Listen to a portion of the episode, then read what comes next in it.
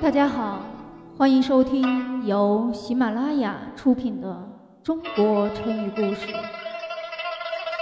演播桐叶露珠。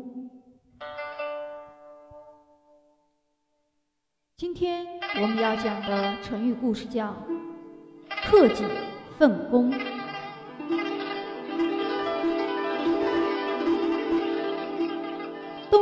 初年，颍阳有个人名叫寨宗。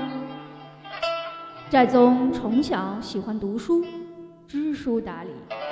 虽然出身豪门，但生活非常的简朴。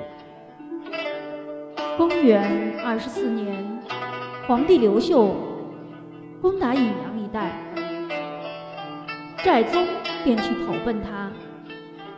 被刘秀收为门下使，后随军转战河北，当了军中的执法官，负责军营的法令。任职中，他执法严明，不徇私情，为大家所称道。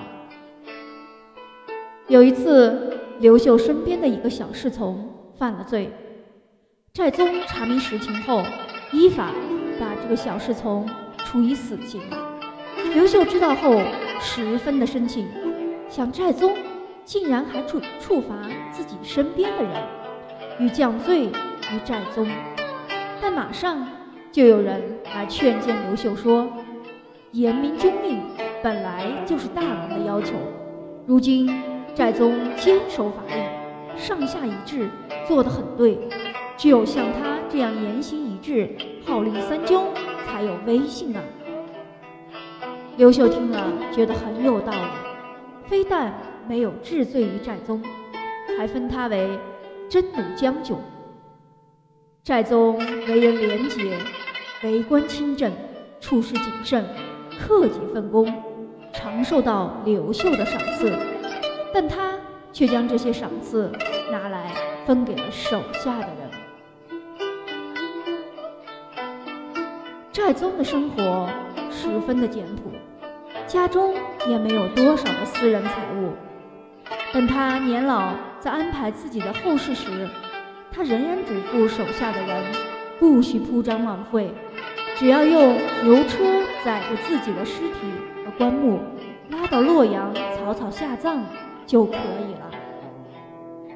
他就是这样一名良臣，即使死后多年，汉光武帝刘秀仍然对他十分的怀。后来，人们就把寨宗的这种高尚精神概括为成语“克己奋功”，用来比喻一个人对自己要求严格、一心为公。克己就是克制、约束自己的意思；奋功就是公事为重。